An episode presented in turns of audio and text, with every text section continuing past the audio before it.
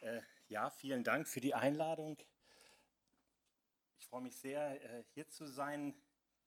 Ich habe keine leichte Aufgabe. Jetzt ist sie noch ein bisschen schwerer geworden, weil ich jetzt erst so richtig begriffen habe, dass ich Auftakt für eine äh, Veranstaltungsreihe bin. Das hängt das alles noch mal ein bisschen höher. Ähm, es ist eh leider nicht ganz einfach und ich hoffe, dass ich Sie heute Abend nicht irgendwann verliere, ähm, weil diese Debatte, über die ich mich mit Ihnen unterhalten möchte, franzt sehr aus, um es mal vorsichtig zu sagen. Es sind sehr, sehr viele Aspekte, die werden auch im Vortrag zum Teil genannt werden. Ich werde mich trotzdem ein bisschen auch, weil das das Thema der Veranstaltungsreihe ist, versuchen auf erinnerungskulturelle Fragen zu konzentrieren. Aber das ist eben auch nicht immer ganz einfach, weil es ist ja eine der Fragen, woran wir uns eigentlich erinnern wollen, wenn wir uns dann erinnern.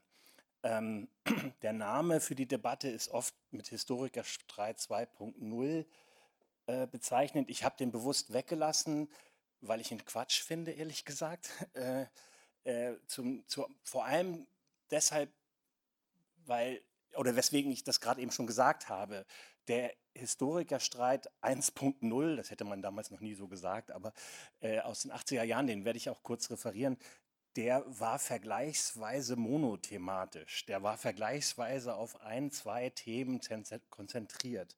Diese Debatte scheint mir völlig anders zu laufen. Das mag auch in unserer Zeit liegen hinterlässt aber für mich ein Problem. Was mache ich jetzt eigentlich mit Ihnen? Also auf welcher Ebene spreche ich eigentlich? Ich werde so ein bisschen so ein Potpourri versuchen.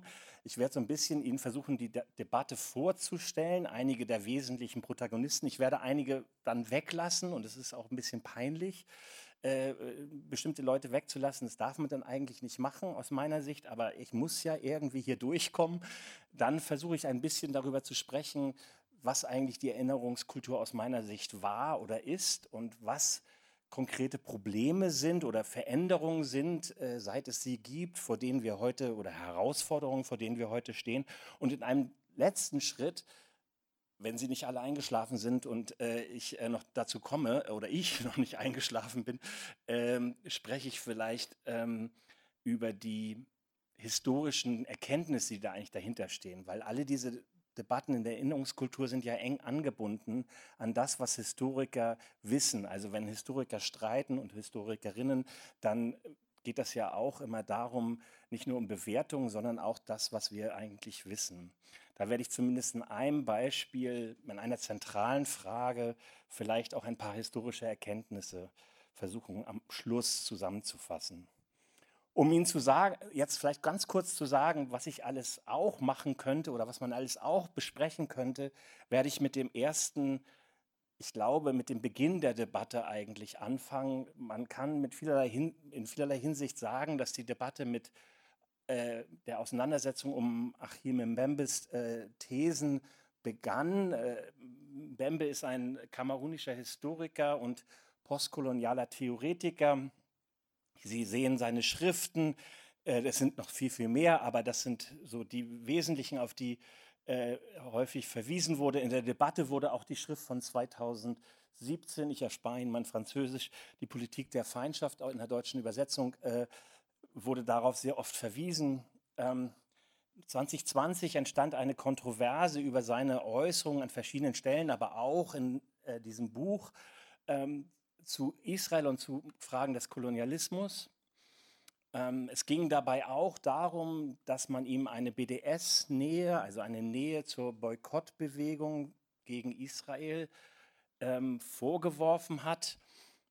Die, ähm, das, der Hintergrund dazu ist wiederum die BDS, der BDS-Beschluss des Deutschen Bundestages von 2019, der nachdem eben Veranstaltungen, die auf denen BDS-UnterstützerInnen auftreten, möglichst keine öffentliche Unterstützung unterhalten sollen. Wir können, wenn Sie unbedingt wollen, auch über den BDS-Beschluss reden, äh, aber ich versuche das wegzulassen, weil es eigentlich ein bisschen wegführt von uns, unserem Thema. Das war aber der Anlass für die Kontroverse, weil eben an, er eingeladen wurde, im August 2020 die Eröffnungsrede auf der Ruhr-Triennale zu halten, die dann äh, wegen Corona für die Veranstalter glücklicherweise wahrscheinlich äh, ausfiel. Äh, trotzdem wurden ihm von der Seite der KritikerInnen ähm, Antisemitismus äh, vorgeworfen und auch äh, oder Israel-Feindschaft ähm, und auch das größere Problem aufgeworfen, wie es sich eigentlich, welche Rolle eigentlich Antisemitismus in den postkolonialen Theorien spielt. Das ist eine größere Debatte. Auch darüber könnten wir diskutieren. Ich lasse es aber. Äh, hier gibt es alle möglichen äh, Gesprächsstoff, den ich ins Zentrum meiner Ausführungen stellen könnte. Nicht zuletzt müsste man dann eigentlich über den Nahostkonflikt, über Israel und die Frage, welche, und die Frage, welche Rolle in, in, der, in der Geschichte Israels eigentlich Kolonialismus spielt. Es, ginge um, es müsste dann um die BDS-Bewegung gehen, also die Kritik an Israel, die Boykottbewegung, ob die jetzt antisemitisch ist, ja oder nein. Ähm, und es müsste um Zionismus gehen. Ich kann zu all diesen Dingen was sagen, wenn Sie danach fragen wollen, aber wie gesagt, ich habe mich eigentlich entschieden, auf den zweiten Provokateur, sage ich jetzt mal, den zweiten Anlass der Debatte mich stärker zu konzentrieren. Und das war der Beitrag äh, von äh, Dirk Moses. Dirk Moses ist ein australischer Historiker, ein vergleichender Genozidforscher. Das ist auch sehr wichtig, weil, also vor allem letzteres, weil er was auch immer man von seinen Thesen hält, äh, äh, ein sehr forschungsaktiver Historiker ist, der viele seiner Argumente mit ziemlich viel Material untermauer zu untermauern versucht. Man kann es trotzdem alles noch schwierig finden, aber ich glaube, dadurch wird es alles etwas schwieriger. Vor allem sein Buch The Problem of Genocide steht im Hintergrund der Debatte und gehört eigentlich ein bisschen mit dazu. Ähm, das war sozusagen auch im, ist auch sozusagen im gleichen Jahr erschienen, wie der in Deutschland dann eigentlich ja, der Aufreger, nämlich seinen Aufsatz äh, Der Katechismus der Deutschen, eine, ähm, was eine Kritik einer deutschen Holocaust-Erinnerung darstellte. Besonders dieser letzte Aufsatz befeuerte die Debatte, die eigentlich gar nicht richtig vorbei war, nochmal wieder völlig neu, ähm, was Moses auch mit seinen bewusst provokanten Thesen direkt intendierte, da bin ich mir ziemlich sicher. Ähm, der Vorwurf von Moses äh, im, in seinem Katechismusaufsatz war, dass es in Deutschland eine quasi pseudoreligiöse Fixierung auf die Erinnerung an den Holocaust gibt, die die Aufarbeitung sowohl in Deutschland, aber auch international am, äh, des Kolonialismus behindere. Jeder Versuch, andere Themen in Relation zum Holocaust zu stellen, werde, so seine These, von den Vertreterinnen des deutschen Katechismus gebrandmarkt und abgelehnt. Gelegentlich, finde ich, klingt bei Moses fast eine Art Verschwörung an, etwa wenn er schreibt, dass in den 80er Jahren, Zitat, viele linke und liberale Deutschen verstanden hätten, nochmal Zitat, dass Deutschlands geopolitische Legitimität davon abhing, ob der neue im Austausch mit amerikanischen britischen und israelischen Eliten ausgehandelte Katechismus von ihnen akzeptiert werde. Das klingt so ein bisschen so, als sei da so eine Art Elitenkompromiss gefunden worden, den man dann in die äh, Erinnerungskultur gegossen hat. Auch irritieren viele der Leute, ich gestehe das bei mir auch, obwohl ich Dirk Moses auch persönlich kenne, äh, äh, mich haben auch die religiösen Begriffe, die er benutzt, irritiert. Ähm, also die, die, die Polemik, dass das hier um den Katechismus gehen würde und, und ähm, damit ist auch dann einfach die Debatte nochmal sehr stark zugespitzt worden. Aber ich glaube, also ich glaube, er wollte das so. Ähm, doch wenn man sich jetzt sein, sein, sein 2021-Buch äh, anschaut ein bisschen, dann ist der größere Zusammenhang wirklich sehr, sehr groß. Dann geht es eigentlich um internationales Völkerrecht, um die Frage, ähm, welche Rolle der Holocaust als Modell für das, was wir als Genozid verstehen oder was historisch auch als Genozid festgelegt wurde und legal oder juristisch auch definiert wurde, was äh, ähm, wie man das eigentlich einzuordnen hat und wie sich das eigentlich zueinander verhält. Ob eigentlich wir, wenn wir Genozid sagen, eigentlich das immer an so einem Maßstab, der letztlich am Holocaust gemessen ist, messen und deswegen alle anderen Formen des Genozids nur so halbe Genozide sind. Ähm, so ist die, der kritische Impuls, ich glaube, ich beschreibe ihn auch auf der Ebene, also für, für Dirk Moses direkt selber, so ist der kritische Impuls des Buches. Ähm, die Frage, die sich daraus ergibt, ist, wie man eigentlich an verschiedene Massenverbrechen erinnern kann, welche Rolle das eigentlich in der deutschen Erinnerungskultur spielen sollte, ob überhaupt und welche Rolle dann überhaupt Kolonialismus in dieser deutschen Debatte spielt. Ähm, ich glaube, zunächst mal könnte man ja sagen, ach gar keine, weil äh, das NS ist doch, äh, ist doch sozusagen antisemitisches Regime, antisemitischer Vernichtungsfeldzug im Kern und das ist das, woran wir, äh, worauf wir uns beziehen. Das ist auch letztlich in, in gewisser Hinsicht das, äh, was die KritikerInnen, ähm, und ich stelle Ihnen jetzt zwei Männer vor, äh, auch aus Zeitgründen, ähm, äh, man, man, kann, man kann, es gibt viele weibliche Stimmen in diesem Historikerstreit im Gegensatz noch ein Unterschied zu dem aus den 80er Jahren. Ähm, ich will aber zwei Prominente nennen, weil sie auch leicht äh, unterschiedliche ähm, äh, Festlegungen oder unterschiedliche Debattenbeiträge gebracht haben. Das ist einmal, kennen Sie vielleicht alle, weil er in der Süddeutschen sehr aktiv schreibt, Norbert Frey, ein Historiker. Sie sehen seine Daten. Er ist auch deswegen äh, zu Recht ein Experte für äh, schon, schon, schon sehr lange, weil er als einer der ersten wirklich über Erinnerungskultur, damals mit dem Begriff der Erinnerungspolitik gearbeitet hat und eine grundlegende Studie zum Umgang der Bundesrepublik, der frühen Bundesrepublik mit, den, mit der NS-Vergangenheit und vor allem mit den Verbrechern und Verbrechen äh, vorgelegt hat. Er und andere, ähm, nämlich äh, Saul Friedländer, Sibylle Steinbacher, die ich eben auch hätte nehmen können, und Dan Diener, den ich gleich nehmen werde, noch weiter beschreiben werde, die haben zusammen dieses 2022 Buch veröffentlicht, Ein Verbrechen ohne Namen, Anmerkung zum neuen Streit über den Holocaust. Wenn Sie so wollen, ist das eigentlich eine direkte Auseinandersetzung vor allem mit Dirk Moses Argumenten.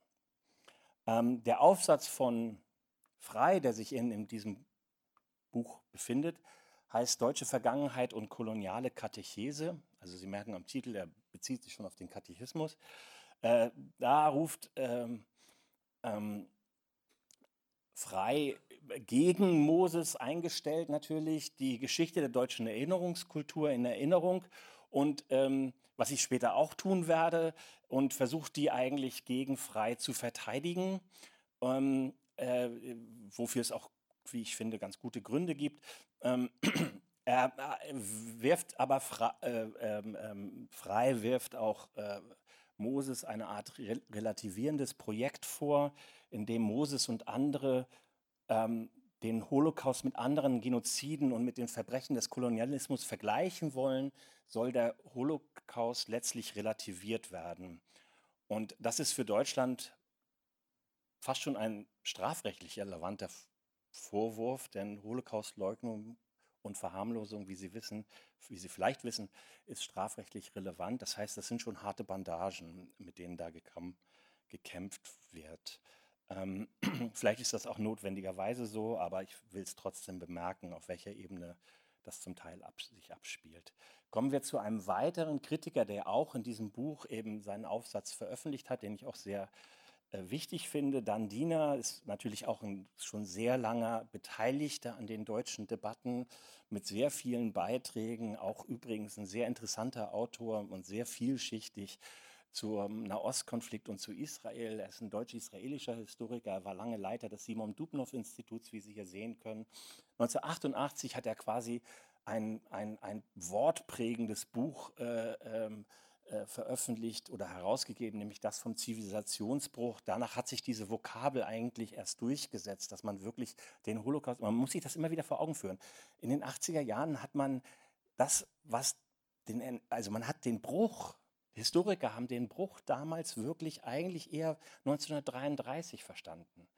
Die haben alle darüber gearbeitet, was das NS ist und wie das NS zustande kam und warum und was daran so schlimm war oder warum das so ein Sonderfall in der Geschichte war, etc. etc. Und äh, erst so in diesen Jahren der 80er Jahre ist eigentlich erst die Vorstellung aufgekommen, nee, das Entscheidende an dieser ganzen Geschichte von 33 bis 45 ist natürlich der Holocaust. Man muss sich immer wieder klar machen, dass diese Vorstellung lange Zeit natürlich gar nicht da war. Und Zivilisation, dieser Zivilisationsbruch, dieses Buch hat sicher auch mit dazu beigetragen, neben anderen Sachen natürlich. Ähm, und er hat eben auch in diesem, Auf, in diesem Band äh, einen, einen Aufsatz drin, der über Kognit, der den interessanten und ich finde äh, auch schwerwiegenden Titel trägt über kognitives Entsetzen. Und Dina möchte ähm, darin den besonderen, einzigartigen Charakter des Holocaustes festhalten. Er sagt, der Holocaust sei grundlos und gegenrational gewesen. In gewisser Hinsicht hebt er ihn damit auch ein bisschen aus der Geschichte heraus. Der Holocaust war, ein Zitat, ein als absolut zu qualifizierender Genozid. Ähm, und er entzieht sich fast unserer Vorstellungskraft, beziehungsweise auch unserer Rationalität, weil er eben jenseits der gängigen Rationalitätskriterien funktionierte. Ähm, das macht es natürlich auch dann schon schwierig für Historiker damit oder dagegen anzuargumentieren, weil es sozusagen äh, außerhalb der rationalen Debatte gestellt ist in gewisser Hinsicht. Ich will aber erstmal das eigentlich wenig werten, sondern eigentlich Ihnen erstmal nur diese, ich wollte Ihnen erstmal nur diese Debattenlage zeigen und Ihnen auch vielleicht ein bisschen vermitteln, dass da um ganz schön viele schwierige Dinge gesprochen wird und auch mit harten Bandagen gekämpft wird. Ähm, ich würde jetzt zu meinem zweiten Aspekt kommen und eigentlich das machen, was Norbert Frey in seinem Aufsatz auch ein bisschen macht, Ihnen überhaupt erstmal vielleicht nochmal in Erinnerung rufen. Ich bin mir sicher, viele von Ihnen äh, äh, äh haben das vor Augen, aber ich will es trotzdem nochmal machen. Ähm, historisch etwas über die Geschichte ähm, der Erinnerungskultur in äh, beiden Deutschlands sogar sagen. Ähm, ich meine damit, und vielleicht kann man das auch anders definieren, aber ich meine damit jenes Phänomen der bundesrepublikanischen, zunächst vor allem westdeutschen, aber teilweise früher als oft bekannt auch ostdeutschen Geschichte, bei dem sich Bundesbürger und Bundesbürgerinnen kritisch mit der NS-Geschichte auseinandergesetzt haben. Da ist also ein Prozess in Gang gekommen. Über den Prozess und wie das genau gelaufen ist, werde ich gleich noch ein bisschen mehr sagen. Auch ein bisschen mehr, was ich in der DDR schon an Anfängen gesehen habe, meiner Meinung nach. Ähm, man kann das an, relativ einfach, wenn man möchte, auch mit so großen Ereignissen äh, besprechen. Dann ist natürlich die Rede von Richard Weizsäcker ähm, 1985 am 8. Mai zum 40. Äh, Tag der Befreiung. Das wurde damals diskutiert, ob man das als Befreiung bezeichnen soll oder nicht doch als Niederlage, wie die halbe äh, CDU-Fraktion noch wollte. Ähm, die, äh, das, das, ist natürlich so ein Einschnitt gewesen. Ich weiß nicht, Sie werden sich vielleicht, also ich kann mich persönlich daran erinnern, auch für mich war das damals durchaus eine prägende Erfahrung, diese Rede.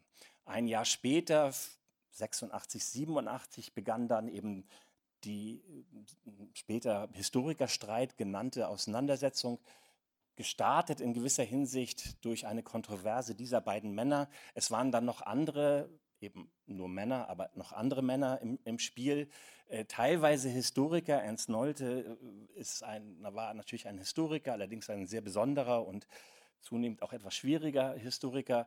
Ähm, äh, Jürgen Habermas war natürlich kein Historiker, sondern griff oder griff die ähm, einige Historiker und vor allem Nolte als ähm, Philosoph an. Man kann diese beiden Ereignisse als Beginn der Durchsetzungsphase dieser Erinnerungskultur beschreiben, finde ich. Ähm, man sollte diese symbolischen Ereignisse aber nicht unterschätzen, denn eigentlich brachten sie nur etwas auf die politische und intellektuelle Agenda, was in der Bundesrepublik in Westdeutschland, aber auch eben, glaube ich, in Ostdeutschland teilweise schon ablief. In gewisser Hinsicht waren das also Prozesse, die sich in der Gesellschaft veränderten und die jetzt dann sozusagen in der publizistischen Debatte sichtbar wurden, wenn Sie so wollen, oder in der politischen Debatte. Es gab durchaus eine größere Gruppe in der, äh, natürlich schon seit den 60er Jahren, aber viel, viel sichtbarer, eine zivilgesellschaftliche Bewegung in der Bevölkerung in Westdeutschland, die ähm, sich ähm, den, ja, die Verbrechen und die NS-Vergangenheit und die Verbrechen äh, des NS viel stärker bewusst machte und sie auch gleichzeitig viel stärker sichtbar machen wollte. Und das passierte durchaus von unten. Ich finde, das muss man immer wieder betonen, gegen manche Thesen, als sei das irgendwie eine, abge, äh, eine, eine merkwürdig abgelöste Elite gewesen. Das stimmt vielleicht für die, für die 50er und 60er Jahre, aber eben wirklich nicht mehr für die 80er aus meiner Sicht. Man kann also mit einem einigen Recht aussagen, dass eben diese intellektuellen Debatten dann nachgeordnet waren in gewisser Hinsicht. Ähm, Gleichzeitig glaube ich, dass dadurch deutlich wird, dass es eigentlich getragen wurde von einer Selbstverständigungsdebatte, zumindest in Teilen der Bevölkerung. Man sollte niemals sagen, dass das alle Deutschen interessiert oder dass alle Deutschen dazu beigetragen haben oder sich auch nur äh, dazu, äh, daran beteiligen wollten. Äh, das sicher nicht, aber eine größere und ich glaube auch in ganz Deutschland an vielen Stellen sich äußernde Bevölkerung, ähm, ja, ein Bevölkerungsteil. Vergleichbar gab es, gab es in der SED-Herrschaft nicht, natürlich, auf der Ebene dieser offiziellen politischen oder intellektuellen Debatte. Das wäre ja im, im, im kommunistischen Regime nicht möglich gewesen. Aber was ich immer noch finde, unterschätzt wird, ist, wie viele zivilgesellschaftliche äh, äh, Bemühungen es auch in der späten DDR gab.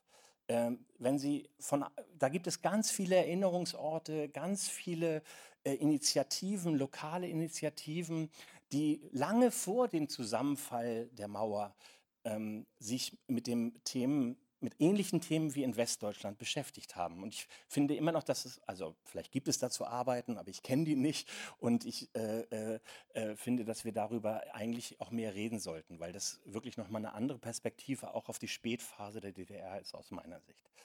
Ähm, diese Zivilgesellschaftliche Erinnerungskultur schlug sich in vielen Formen nieder. Und jetzt habe ich ja vielleicht auch schon einige genannt, in lokalen Geschichtsvereinen, die vor Ort nach den Spuren der NS-Vergangenheit wirklich gruben oft, ähm, in den zunehmend entstehenden Gedenkstätten oder Gedenkstätteninitiativen, die an verschiedenen Orten und verschiedene Aspekte der NS-Verbrechen erinnerten oder erinnern wollten, in Gedenkmälern, in Gedenkveranstaltungen und so weiter. Übrigens würde ich auch die vielen Bemühungen vieler lokaler Vereine, auch vieler Kommunen in den 80er Jahren in Städten und Gemeinden überall in, in West- und Ostdeutschland ähm, dazu zählen, die jüdische Geschichte vor Ort betrieben haben. Wenn Sie, äh, durch, wenn Sie sich mal die Kataloge der Bibliotheken angucken, wird Ihnen auffallen, dass in den 80er, manchmal schon in den 70er Jahren, aber vor allem in den 80er Jahren, eigentlich fast jede größere deutsche Stadt äh, und auch ganz viele der Kommunen, ganz viele der Stadtarchive, ganz viele der, der lokalen äh, Historikervereine Arbeiten zur Geschichte der jüdischen Bevölkerung ihres Ortes vorgelegt haben. Das ist natürlich danach dann noch weitergemacht worden, aber das fängt in dieser Zeit an und ist, glaube ich, verbunden auf komplexe Weise mit diesem Wunsch, auch an, an die Verbrechen und die Täter natürlich zu erinnern. Daraus entstand dann vor allem nach der Wiedervereinigung ein umfassendes Netz an Gedenkstätten, historischen Aufarbeitungsinitiativen und Erinnerungsorten. Das, wie meine US-amerikanische und jüdische Kollegin Susan Nehmann in ihrem Buch, äh, war das nicht so ein gutes Bild, sorry, ähm, äh, immer wieder betont, das Buch von den Deutschen lernen, ähm, dass eine, eine, eine Erinnerungskultur, die, die weltweit Seltenheitswert hat und sie macht das Argument sehr stark, dass, oder sie hätte sich, würde sich wünschen, dass eine ähnliche Auseinandersetzung mit Kolonialrassismus zum Beispiel in den USA in Gang kommen würde. Ähm, insofern, ja, das, dem stimme ich auch in jeder Hinsicht zu. Ähm, zugleich werde ich jetzt dann anfangen, auch ein paar kritische Aspekte der Erinnerungskultur oder Dinge, die ich äh, äh, problematischer sehe, aufzuführen. So sinnvoll die Kultur war und ist und so sehr ich sie verteidigen würde, sie wurde eben auch mit den Jahren von einem kritischen Projekt der Gegenkultur und der Gegenöffentlichkeit, die ja wirklich auch, wir müssen es noch, ich will jetzt nochmal das kohlsche Wort der Geschichtswende und des Geschichtsrevisionismus in den Raum stellen, also die selbst erklärt kritisch gegen die ähm, staatstragende Ideologie äh, äh, vorgehen wollte, wie dieses Projekt in gewisser Hinsicht, wenn man etwas böse das formuliert, einen, ähm, zu einem unkritischeren, staatstragenden Projekt wird. Wenn man das ganz auf die Spitze treiben will, und ich habe das schon mal vor vielen, vielen Jahren gemacht, deswegen will ich es jetzt auch nochmal so sagen, ähm, wenn man es ganz auf die Spitze treiben will, kann man darin sogar einen spezifischen deutschen Sonderweg der Erinnerungskultur beschreiben. Ähm, die, Ju die äh, Deutschen haben zwar fast alle Juden Europas umgebracht, aber sie erinnern sich zumindest vorbildlich daran. Ähm, das ist sicher etwas polemisch, aber wenn Sie sich erinnern, wie im Umfeld des, Ju des Jugoslawien- und des Balkankrieges Joschka Fischer viele dieser Aspekte durchaus in Anschlag gebracht hat als Argument für die deutsche Außenpolitik, äh, ähm, dann glaube ich, ist das auch wichtig, das zu sehen, dass hier auch ein vielleicht ja eine Art ähm, Ideologie entstehen konnte, mit der man politisch eben die besondere Bewältigung Deutschlands auch als Exportschlager dann sozusagen äh, behaupten konnte. Ähm, ich glaube, und jetzt komme ich zu einem weiteren kritischen Punkt, ähm, ich glaube, dass es ab einem gewissen Punkt auch immer eine leichte Verschiebung gegeben hat. Es war in der deutschen Erinnerungsdebatte irgendwann viel leichter und irgendwann vielleicht auch richt oder erschien richtiger oder wichtiger, sich an die jüdischen Opfer zu erinnern als an die Täter. Ähm, ich nehme mich da auch gar nicht aus. Ich habe am Anfang eigentlich nicht Antisemitismusforschung, sondern deutsch-jüdische Geschichtsschreibung betrieben. Und das hatte auch genau diesen generationellen Hintergrund. Ähm, mit Begriffen von dem gefühlten Opfer haben meine sehr perzeptiven Kollegen Ulrike Jureit und Christian Schneider diese Illusion der Vergangenheitsbewältigung schon vor zehn Jahren beschrieben in dem Buch Besseres Bild, glücklicherweise gefühlte Opfer. Ähm, das sind sehr interessante Argumente. Ähm, und äh, auch das äh, hat sich sozusagen verdichtet eigentlich in einem konkreten, ja in diesem Fall Monument oder Moment, nämlich in dem Berliner Holocaust-Mahnmal für die ermordeten Juden Europas 2005. Äh, für, für, man kann in gewisser Hinsicht sagen, da, da, da, erfüllte sich die Erinnerungskultur so, wie sie gebaut war, schlug aber vielleicht auch in ein Staats, eher staatstragendes Projekt um. Jetzt denken Sie vielleicht, warum ähm, redet er die ganze Zeit über die Erinnerungskultur und nicht über die gegenwärtigen Debatten? Ich glaube ehrlich gesagt, wir sind mittendrin. Wenn Sie so wollen, hat, ähm, ist, ist das die Konstellation, über die im Kern eigentlich gestritten wird.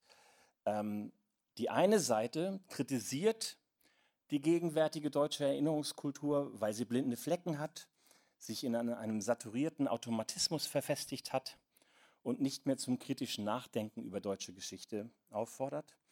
Die andere Seite fürchtet, dass mit diesen kritischen Einwänden die Errungenschaften der Erinnerungskultur in der Bundesrepublik verloren gehen könnten, zumal ja die politische Rechte um die AfD lieber heute als morgen das kritische Reden über die deutsche Vergangenheit beenden möchte. Ähm, es ist übrigens, glaube ich, eine wichtige Erkenntnis, dass fast alle der Protagonisten, also die, auf die ich zumindest verweisen würde, auch der Kritiker, durchaus sehr geprägt sind von, diesem, von dieser Erinnerungskultur. Das heißt, eigentlich streiten sich hier zwei Teilnehmer der gleichen Sache, wenn Sie so wollen, was, nicht, was es vielleicht nicht weniger harsch macht, aber äh, das ist wichtig festzuhalten ich glaube, im Hintergrund dieses Unbehagens, das einige dieser, eine Seite da äußert, stecken auch ganz große Veränderungen, die ich jetzt nur andeuten kann, die vielleicht bei ihrer Veranstaltungsreihe noch wieder aufgegriffen werden, äh, die man, über die man auch wirklich noch viel mehr nachdenken müsste und vielleicht auch viele das vielleicht auch schon tun. Ähm, zunächst mal spielt dabei eine große Rolle aus meiner Sicht, also das erlebe ich auch als Professor, der lehren, da, lehren darf, wirklich äh, sehr oft und ständig. Das veränderte deutsche Staatsvolk spielt hierbei eine große Rolle. Ich meine das natürlich nicht völkisch, sondern ganz deskriptiv. Wir sind inzwischen ähm, eine zutiefst durch Migration veränderte Gesellschaft. Wenn ich in meinen Seminaren bei den Studierenden um den Tisch gehe und frage, was ist so ihr Familienhintergrund, das tue ich manchmal, äh, dann kommen Geschichten, die würden Sie nicht glauben. Die Leute haben wirklich sehr, sehr komplexe Lebensläufe, die heutzutage äh, an die Unis kommen. Wir sind eine durch tief, tief, zutiefst durch Migration veränderte Gesellschaft, deren Aufgabe es plötzlich aber quasi automatisch ist, die Erinnerungskultur auch für jene Personen ähm, zu öffnen oder für diese Gruppen zu öffnen, die möglicherweise einen höchstens vermittelten familienbiografischen Zugriff auf die NS-Geschichte haben oder sogar mit anderen Traumata und Verfolgungserfahrungen in Deutschland leben. Auch wieder direkt aus meiner Lehre quasi. Denken Sie etwa an vietnamesische, an die Abkömmlinge vietnamesischer Boat People, die seit den 70er Jahren nach Westdeutschland kamen und die einer traumatischen Erfahrung entflohen waren. Oder denken Sie an äh, syrische Bürgerkriegsflüchtlinge der letzten Jahre, das ist vielleicht etwas präsenter. Aber da, sind, da ist Vielschichtigkeit schon mit im Raum, wenn wir über Erinnerung und Trauma sprechen. In diesem Umfeld kann das Insistieren auf einer bundesdeutschen, über, so wie wir sie etabliert haben, Erinnerungskultur auch exkludierend wirken. Gegen die nicht problematische Begriffe, aber ich nutze jetzt trotzdem, gegen die nicht ethnisch deutschen Gruppen in der eigenen Gesellschaft, mit denen man vielleicht alles Mögliche an Kultur und Bildung und Universität teilen muss, aber jetzt doch nicht auch bitte, jetzt nicht bitte auch noch die Ansprüche auf die deutsche NS-Vergangenheit. Ähm, oder schlimmer noch, möglicherweise einige ähm, migrantisch geprägte Communities identifizieren sich möglicherweise in diesem Prozess mit Juden und Jüdinnen und verbinden diese Geschichten, die ihnen erzählt werden in meinem Unterricht oder im Schulunterricht davor, mit Ausgrenzung und Diskriminierungserfahrungen, die sie erleben. Ähm, dann kann das zu sehr merkwürdigen Momenten führen, nämlich dazu, dass ähm, eine eigentlich vermeintlich fixe deutsche Identität plötzlich ganz neu befragt wird. Und wenn Sie das jetzt irgendwie polemisch oder abwegig finden, dann äh, verweise ich Sie auf diese interessante Debatte. Äh, Menschen mit Nazi-Hintergrund. Ähm, es war ein Instagram Live-Talk ähm, von zwei jungen Intellektuellen, Moshtari Hilal und Sintuyan Varatahu, Vahat, ich wusste, dass ich da äh, äh, Schwierigkeiten kriege, Faratara, ja, die in, in Deutschland langläufige Rede von Menschen mit Migrationshintergrund umdrehten und sagten, ey, wir leben hier in einer Gesellschaft, in der es ziemlich viele Menschen mit Nazi-Hintergrund gibt. Äh, können wir darüber auch mal reden, wenn wir jetzt schon die ganze Zeit immer über Migrationshintergrund reden? Mm, das Problematische an dieser, oder von vielen damals in der Debatte äh, in, das war eine kleine Debatte, aber publizistisch durchaus interessant, von vielen Kritikern dieser beiden ihnen vorgeworfen äh, wurde dabei in dieser Debatte häufig, dass sie ähm, einzelne jüngere ähm, Individuen identifizierten und quasi outeten, indem sie äh, zum Beispiel die Inhaberin einer Berliner Buchhandlung äh, da vorwarfen, aus einer ähm, Nazi-Täterfamilie zu stammen. Ähm, das ist sicherlich umstritten, damit will ich mich auch nicht unbedingt einer Meinung, bin ich auch nicht unbedingt einer Meinung, weil das so eine Art wie sippenhaft manchmal so ist. Ähm, darüber wurde dann auch viel diskutiert, zu Recht. Ähm, doch, ich finde das auch interessant, dass diese Debatte so schnell beiseite geschoben wurde, weil eigentlich finde ich sie ziemlich symptomatisch, nämlich für die sehr notwendige Frage nach der Tätergesellschaft, die man bei der Konzentration auf die gefühlten Opfer auf der einen Seite in der Erinnerungskultur und die Migranten auf der anderen Seite schnell vergessen kann. Ähm, na, wo sind denn die ganzen Nazis hin? Äh, eine Mehrheit oder ein großer Teil der deutschen Bevölkerung, gerade junge Menschen, behaupten, dass ihre Großeltern und Urgroßeltern im Widerstand waren. Äh, äh das kann es ja nicht sein. Ähm, also wo ist das eigentlich zu verorten und wie gehen wir damit eigentlich um? Eine zweite Dimension, die aus meiner Sicht nicht weniger schwierig ist und nicht weniger komplex, ist eigentlich die internationale Diskussion. In der gegenwärtigen Debatte um die Erinnerungskultur haben wir viel stärker als zuvor mit nicht deutschen, internationalen Stimmen zu tun. Letztlich Mbembe und Moses sind quasi auch Vertreter dessen. Moses hat zwar sehr lange in, in Deutschland und über Deutschland gearbeitet, aber ist gleichzeitig natürlich ein australischer Historiker. Ähm, das heißt, die Debatte wurde eigentlich angestoßen von, von, von Gedenk, ja, von An Ansätzen oder Überlegungen von außen. Das ist auch keineswegs nebensächlich, würde ich sagen, da hiermit auch wichtige internationale Entwicklungen zu einer Herausforderung für die deutsche Selbstverständigungsdebatte geworden sind. Mbembe beschreibt in seinem Werk immer wieder die massive genozidale Gewalt der Kolonialverbrechen, gerade auf dem afrikanischen Kontinent, von denen ähm, die von den europäischen Kolonialmächten ausgingen und für die es eigentlich in keinem europäischen Land eine vergleichbare Erinnerungskultur gibt. Das muss man, glaube ich, so hart sagen.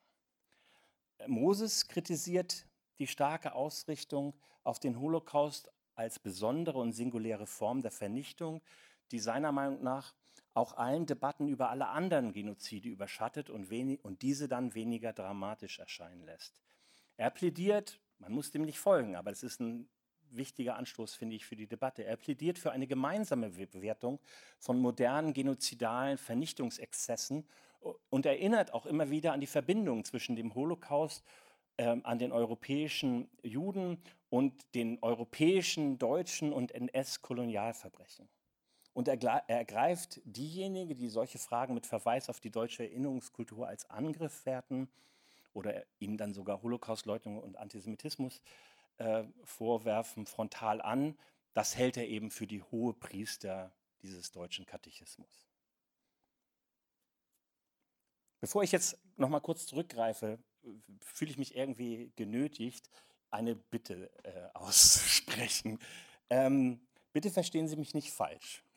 Ich bin zutiefst geprägt von der Erinnerungskultur. Mein ganzes professionelles Leben als Historiker, zuerst der deutsch-jüdischen Geschichte, dann auch des Antisemitismus, beschäftige ich mich damit. Und man kann mir ein echtes Kompliment machen, wenn man mich in dem genannten Sinne als Arbeiter an der Erinnerungskultur macht. Das müssen Sie jetzt nicht tun, aber ich glaube, das könnte man äh, oder das wäre für mich ein Kompliment. Nur eben, weil es mir wichtig ist, muss ich mich angesichts der vielen neuen Entwicklungen und auch all der Angriffe und Vereinnahmung von rechts wie auch von links äh, fragen und äh, ob diese Erinnerungskultur noch funktioniert und ich sorge mich auch ehrlich um sie. In diesem Sinne ist mir eine Fortführung kritischen, des kritischen Projektes der Erinnerungskultur selber wichtig. Genau deshalb finde ich es legitim, äh, ja auch sogar wesentlich, doch noch einmal zu fragen, welche blinden Flecken sie vielleicht hat. Ähm, was diese Erinnerungskultur vielleicht auf ihrem Weg von einem zivilgesellschaftlichen Projekt zu einer staatstragenden Selbstverständlichkeit vielleicht verloren hat. Nun gibt, da ergeben sich dann sehr, sehr viele Fragen und sehr, sehr viele Wege, wo man jetzt weiterfragen könnte. Welche Rolle spielen koloniale Gewaltverbrechen in der deutschen Geschichte? Gibt es eine historische Verbindung zwischen Kolonialismus und Holocaust? Welche Rolle spielen Rassismus etwa gegen Slawen oder gegen Sinti und Rom, Romja? War das NS-System ein antisemitisches oder zugleich ein koloniales Projekt? Und was meinen wir dann damit? Und was heißt diese vielschichtige Geschichte eigentlich für uns heute? Sicher den Kampf gegen Antisemitismus, aber nicht auch zugleich den Kampf gegen andere Diskriminierung und Rassismen? Um konkreter zu fragen, wie kann ich diese Geschichte einer Gruppe von äh, deutschen Muslimen und Muslima vermitteln, die in meinen Seminaren sitzen, als eine Geschichte des Holocaustes, in der Juden und Jüdinnen ermordet wurden und die per Implikation nichts mit ihren Diskriminierungserfahrungen zu tun hat? Oder erkläre ich Ihnen, dass in der Geschichte der antisemitischen Ausgrenzung und Diskriminierung, wie sie von den nichtjüdischen christlichen ähm, von der nichtjüdischen christlichen Gesellschaft über Jahrhunderte oder wenn ich, also Jahr, Jahrzehnte, wenn nicht Jahrhunderte praktiziert wurde ähm, und an deren Ende die radikale Vernichtung stand, auch sie etwas lernen können über die Art und Weise, wie mit ihnen heute hier umgegangen wird. Vielleicht auf andere Weise, aber möglicherweise eben doch als Ausgrenzung von anderen. Natürlich ist Antisemitismus und Rassismus nicht das Gleiche. Das erkläre ich meinen Studenten quasi immer in jedem Seminar. Ähm, aber trotzdem, glaube ich, können wir solchen Fragen nicht ausweichen. Äh, gerade in Bezug auf die Erinnerungskultur. Damit komme ich jetzt zum letzten Blick. Ich hoffe, ich habe noch einen Augenblick Zeit, ja, vielleicht.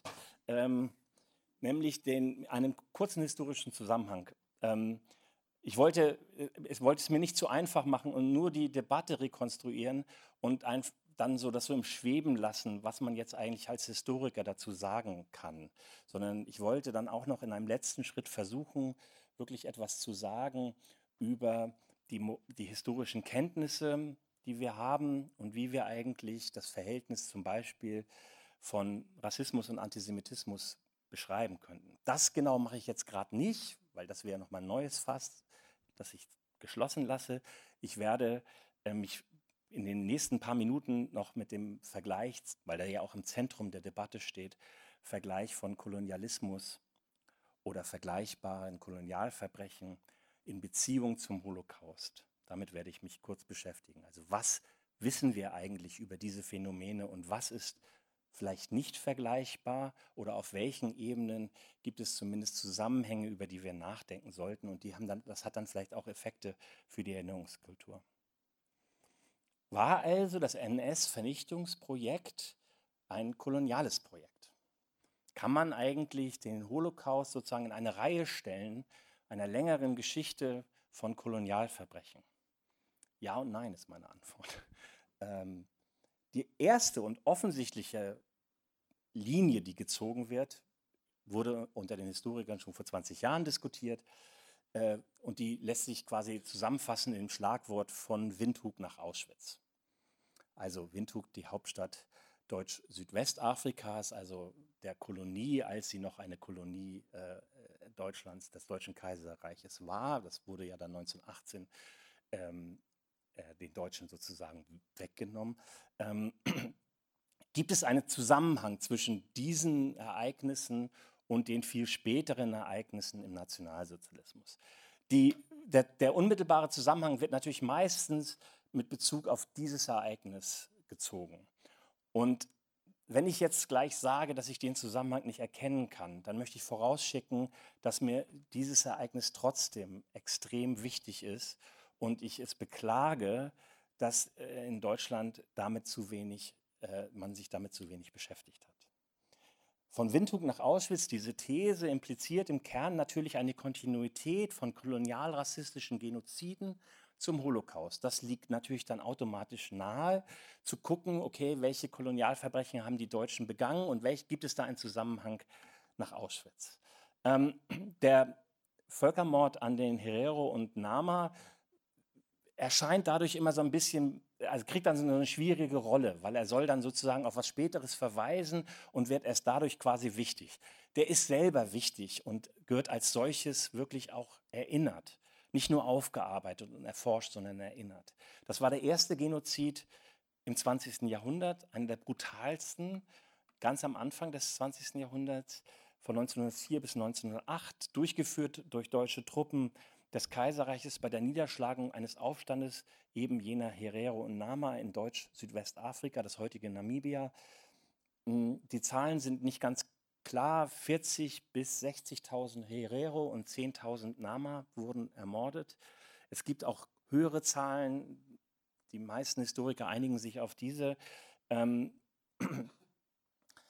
das ist ein lange komplett ignorierter und, wie ich finde, noch immer wenig präsenter Genozid. Die Bundesregierung hat sich übrigens gerade nur so halb dazu bekannt oder hat das anerkannt, äh, weigert sich aber irgendwelche Reparationen zu zahlen. Und auch das ist, glaube ich, sogar im direkten Ausfluss der Erinnerungskultur, weil da zu wenig Druck auf, auf, diesem, auf dieser Anerkennung dieses Genozids ist, aus meiner Sicht. Deutschland hat also immer noch eine schwierige Position dazu. Historiker sprechen sich allerdings eher gegen eine Kontinuitätslinie von diesem Ereignis oder ähnlich gearteten zum Holocaust aus. Der Völkermord an den Herero und Nama hatte eigentlich mehr gemeinsam mit den kolonialrassistischen Genoziden in Afrika, von denen es zahlreiche gab, äh, die auch oft vergessen sind. Denken Sie an Belgien im Kongo, äh, denken Sie an andere ähm, äh, Verbrechen. Es gibt auch durchaus markante Unterschiede dieses Genozids zum Holocaust. Und es ist immer ein bisschen pervers, das zu diskutieren, aber ich glaube, es ist wichtig, trotzdem es festzuhalten. Und es bedeutet eben nicht, diesen Genozid zu verharmlosen aus meiner Sicht. Es gibt kaum personelle, oder eigentlich keine personelle oder strukturelle Kontinuität.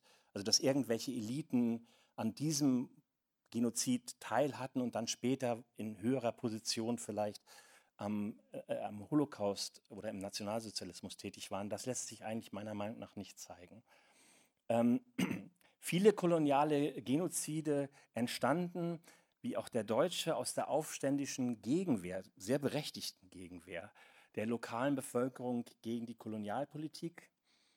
Das kann man aber im Vergleichsweise über den Holocaust so nicht sagen. Es gibt keinen keine, kein Aufstand der Juden und Jüdinnen, die, der, der, der dann irgendwie den Holocaust begründet hat. Das waren Fantasien der Nazis. Der Holocaust ist eben auch als Versuch, alle Juden unterschiedlos und allen Alters zu ermorden, welche das nationalsozialistische Deutschland unter seine Kontrolle gebracht hatte. Das heißt alle europäischen. Das macht ihn schwer vergleichbar mit kolonialen Genoziden. Und es wurde ein enormer logistischer, militärischer, bürokratischer und politischer Aufwand getrieben, trotz des zunehmend für Deutschland nicht gut verlaufenden Krieges, wenn man das so formulieren kann, wurden Juden aus ganz Europa nach Osteuropa deportiert und dort ermordet. Das machte logistisch und ökonomisch und kriegswirtschaftlich überhaupt keinen Sinn, wenn man danach fragen will. Genau dieser ziemliche Irrsinn verweist auf den möglichst totalen Völkermord, der anders begründet war. Und da setzt Dandiner zum Beispiel ein und spricht von einer gegenrationalen Bewegung, die sich eben nicht an solche Logiken hält. Ähm, ergo kann man also sagen, hat der Holocaust nichts mit dem Kolonialismus zu tun? Nein, ich würde sagen, das stimmt auch nicht. Jetzt komme ich zu der anderen Seite. Es gibt eine andere Verbindungslinie, die Historikern und Historikerinnen durchaus wichtig ist und für die auch einiges spricht und die ich, uns, glaube ich, in der Gegenwart im Zuge des Ukraine-Krieges vielleicht wieder etwas stärker bewusst ist. Der nationalsozialistische Vernichtungsfeldzug in Osteuropa war ein koloniales Projekt. Und das muss man zum Holocaust, ein anderes Projekt, damit zusammenhängend, aber ein anderes, auch anderes Projekt, das muss man in Beziehung stellen aus meiner Sicht. Grundsätzlich die deutschen Staaten waren natürlich späte Kolonialnationen. Das, es wurde erst im Kaiserreich angefangen und dann sehr schnell und dann ging es gleich wieder weg, äh, sodass der, der Kolonialprojekt der deutschen Bevölkerung oder des deutschen Staates erstmal sehr klein erscheint. Ich glaube nicht, dass es das ist, vor allem wenn man sich klar macht, dass Deutschland ein Land schon, schon lange, mindestens seit der Aufklärung, wenn nicht davor, voller Kolonialfantasien war. Das heißt, man hatte vielleicht nicht die Möglichkeit, weil man nicht geeint war als Staat und keine kohärente Außenpolitik hatte, so leicht Kolonien zu erwerben, aber man sehnte sich die total herbei. Es war total wichtig und man wollte das unbedingt. Man machte das Gleiche wie andere also europäischen Länder auch. Man bereiste und erforschte alle Teile der Welt. Man konsumierte Kolonialwaren, man wanderte auch aus und man träumte sich Kolonien überall. Aber es gibt eben auch eine Dimension des deutschen Kolonialismus, die wenig Berücksichtigung findet und äh, weil man sich eben beim Wort Kolonialismus sehr stark auf diese überseeische ähm, Siedlungsvariante, diesen Siedlungskolonialismus konzentriert. Osteuropa war das uralte, der uralte Sehnsuchtsort deutscher Kolonialfantasien. Natürlich fantasierten sie sich auch nach Afrika, aber sie fantasierten sich immer auch nach Osteuropa. Denken Sie an die Geschichte des Deutschen Ordens ähm, und dessen mittelalterlichen Siedlungen im nördlichen Osteuropa, die besonders im 19. Jahrhundert verstärkt und komplett verklärt erinnert wurden und auch gefeiert worden, übrigens auch von Historikern und Histor na, da kann man sagen Historiker, da muss ich nicht von innen sprechen. Ähm, mit dem Verlust der überseeischen Kolonien durch die Niederlage des Deutschen Reiches im Ersten Weltkrieg verändert sich dann, verändern sich dann diese Kolonialfantasie. Man hört auf, wirklich sich nach Afrika zu träumen und nach, auf irgendwelche Siedlungsgebiete da zu hoffen, sondern man reaktiviert und intensiviert die Kolonialfantasien in Richtung Osteuropa.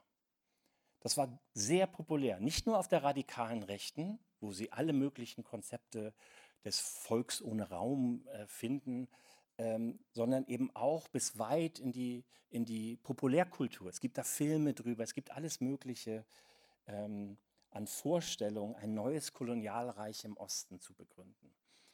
Und zusammen mit den rassistischen Vorstellungen von Sozialdarwinismus und Lebensraum konnte das sehr schnell ein dynamisches äh, System werden. Und das passierte eben in dem Moment, wo die Nationalsozialisten erst an die Macht kamen und dann auch die Möglichkeit entwickelten, Osteuropa zu unterwerfen. Dann vielleicht kurz dazu. Europa unter äh, deutscher Besatzung. Man muss sich auch den Raum immer wieder klar machen, der, den die Nazis dann insofern zur Verfügung hatten, als dass sie ihn nach ihren Vorstellungen prägen konnten. Das muss man sich wirklich als Massenmord vorstellen, als koloniale Bereinigungs, äh, als kolonialen Bereinigungsfeldzug. Ein neuer nationalsozialistischer Imperialismus in Osteuropa. Beginnt mit dem Feldzug gegen Polen 1939, wo ja die polnischen Eliten schon ähm, entweder ermordet wurden oder umgesiedelt wurden. Dann 1941 mit dem Feldzug gegen Russland gab es natürlich nochmal eine völlig andere neue Situation. Und in den besetzten Gebieten ähm, dann auch eine Herrschaftspraxis, die man eigentlich nur mit Kolonialbegriffen beschreiben kann. Mit extremer Gewalt einer kleinen Besatzungsmacht, die sich zugleich bestimmter lokaler Gruppen bedient und die völlig hemmungslose Ausbeutung der besetzten Gebiete durchführt. Immer mit dem Argument, später da dann doch äh, deutsche Siedlungen, äh, Siedlungen zu schaffen oder sogar das in der Zeit schon zu tun durch Umsiedlung. Auch die schiere Zahl, 30 Millionen Menschen sind davon betroffen gewesen. Die Vernichtung und Vertreibung von 80 bis 85 Prozent der Polen, da sind die jüdischen Polen enthalten. Vernichtung und Vertreibung von 50 bis 75 Prozent der Tschechen, 50 bis 60 Prozent der Russen, ähm, Vernichtung von 25 Prozent der Ukrainer und Weißrussen, von 30 ähm, und weitere 30 bis 40 Prozent der Ukrainer und 30 bis 50 Prozent der Weißrussen sollten in den Osten ausgewiesen werden. Das waren alles Planungen des Generalplans Ost für dieses Gebiet, die zum Teil auch wirklich umgesetzt wurden, nicht in, allen, nicht in aller Dimension. Und hier komme ich fast schon wieder zu einem Unterschied zu dem Holocaust. Man hat das Projekt dann irgendwann abgebrochen, als man den Krieg äh, nicht mehr, als der Krieg das nicht mehr erlaubte. Aber solange der Krieg das noch erlaubte, hat man dieses Projekt durchaus fortgeführt. Da hier wird auch eine Form von antislawischem Rassismus deutlich, die in, meiner Diskus äh, die in meinem Verständnis von Rassismusforschung viel zu selten thematisiert wird. Rassismusforschung ist oft das Verhältnis Europäer zu Nicht-Weißen, wie auch immer.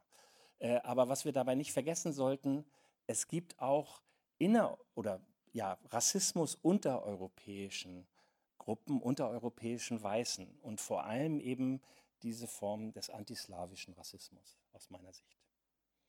Natürlich unterschied sich der Holocaust eben von diesen mordenden, brutalen ähm, und ausbeuterischen Kolonialrassismus eben doch. Wie ich es eben beschrieb, er war die, der einzige wirklich komplett durchgeführte, im Prinzip komplett durchgeführte Völkermord und jenseits jeder logistischen, militärischen und bürokratischen Logik. Er wurde beibehalten, als der Krieg nicht mehr die, gar nicht mehr die Möglichkeiten dafür bot. Der Ehrsinn veranschaulicht die besondere weltanschauliche Bedeutung. Aber trotzdem ist es wichtig, und jetzt kommt nochmal ein unangenehmes Bild, aber das kennen Sie wahrscheinlich, weil es ikonografisch ist. Es ist wichtig, das im Kopf zu behalten, weil der Holocaust letztlich auch nur wegen des Kolonialrassismus, und jetzt wird es sehr dialektisch, aber letztlich nur deswegen möglich war. Denn die ganze Dynamik, die ganze Gewaltdynamik konnte sich dann sozusagen in dieses komplett abgekoppelte Projekt des Holocaustes, konnte darin kulminieren die systematische aller, Ermordung aller Juden und Jüdinnen unter deutscher Kontrolle ab ca. Sommer 1941 ähm, hat ähm, sechs Millionen ermordet, aber man zielte auf geschätzte neun Millionen Menschen in Europa. Und nur etwas die Hälfte dieser Menschen wurde in den Vernichtungs- und Konzentrationslagern umgebracht. Das ist wichtig zu, aus meiner Sicht zu erinnern, weil es klar macht, dass es da eine Verbindung zu diesem Siedlungs- und Umstrukturierungswahn gibt, der ja in der Breite der, äh, der, des Landes, im Lebensraum sozusagen stattfand. Ähm, deswegen würde ich sagen, der Holocaust ist eben aus vielerlei Hinsicht nicht ganz abzukoppeln, auch wenn er ein besonderer Fall ist, nicht ganz abzukoppeln von dem ähm, kolonialrassistischen Imperialismus, den, das, NS-System eben auch hatte. Nach diesem rasanten, viel zu holzschnittartigen historischen Überblick würde ich also schlussfolgern, auch aus der Geschichte des NS, der NS-Vernichtungspolitik macht es durchaus Sinn, wenn unsere Erinnerungskultur die Besonderheit von Antisemitismus und Holocaust festhält, aber zugleich und quasi dialektisch die Verbindungslinien zum Kolonialrassismus, zum genozidalen Antislawismus in Osteuropa nicht aus dem Blick verlieren darf. Vielmehr halte ich, es, halte ich das für ein lohnendes Projekt, diese Komplexität erinnernd zum Selbstverständnis des neuen Deutschlands in der Mitte Europas zu machen. Vielen Dank.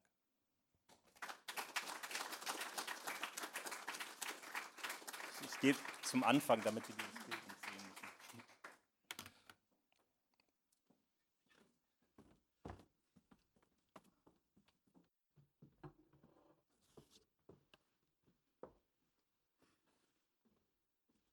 Ja gut, dann schon mal herzlichen Dank für Ihren Vortrag, der das ja nochmal wunderbar zusammengefasst hat und auch zusammengeführt hat, was aktuell eben ähm, in der Geschichtswissenschaft diskutiert wird, welche Debatten und Diskussionen es da gibt, das eben auch kontextualisiert hat, in Beziehung mit der Erinnerungskultur und deren Entwicklung ähm, gesetzt hat und eben auch vor allem die Frage auch angeschnitten hat, die ja immer wieder viel diskutiert wird, äh, wie der Zusammenhang eigentlich zwischen NS-Geschichte und Kolonialgeschichte ist, sein kann und so weiter. Und ähm, ja, ich muss mich jetzt auch selber erstmal noch ein bisschen sortieren. Das war sehr, sehr viel Info, also vielen Dank dafür.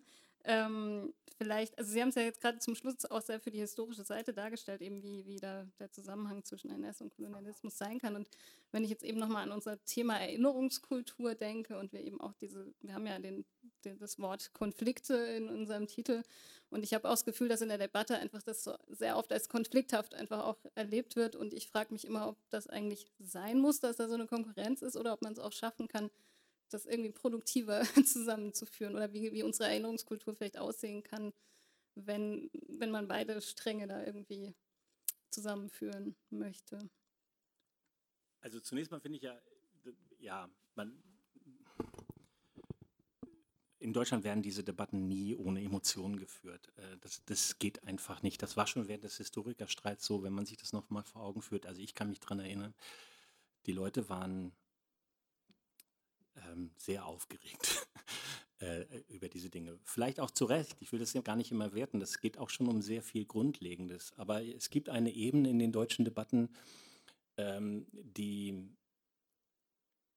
äh, Dirk Moses zum Beispiel durchaus kennt, aber vielleicht in den Effekten auch, als er diesen Text geschrieben hat, nicht völlig vielleicht war es ihm auch egal, ich weiß es nicht, aber äh, nicht völlig äh, ins Auge gefasst hat.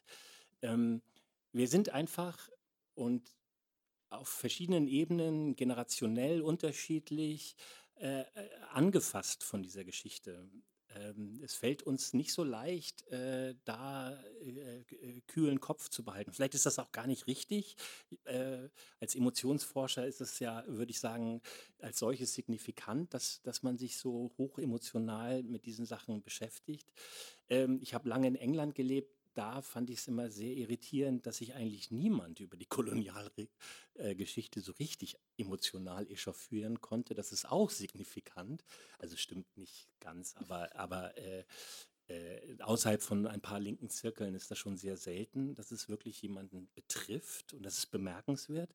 Ich glaube, dass diese Debatten in Deutschland einfach die Leute oft, also sicher auch nicht die ganze Bevölkerung, das sage ich jetzt nicht, aber viele Leute auch wirklich emotional betrifft und auch meine Kollegen natürlich und Kolleginnen.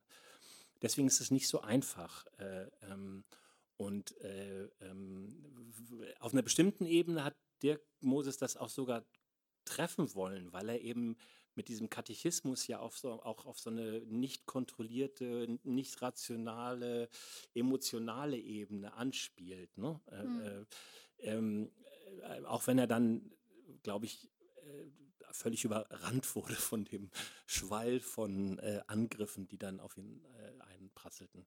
Insofern kommen wir da, glaube ich, nicht so richtig raus. Mich interessiert eigentlich oder ich finde es eigentlich bemerkenswert, dass es heute noch so funktioniert wie 1986 in, in, in mancher Hinsicht. Mhm. Ähm, und dann kommt noch eine Sache dazu. Wir leben natürlich in einem medial, medial sehr anderen Umfeld. Das heißt, die Dinge sind auch durch das Internet und die sozialen Medien so unmittelbar, so unmittelbar an unserem Computer jeden Abend, dass äh, äh, wir, dass, dass das auch nochmal was mit dieser Debatte macht. Ähm, und ich glaube, da kommen wir nicht so leicht raus.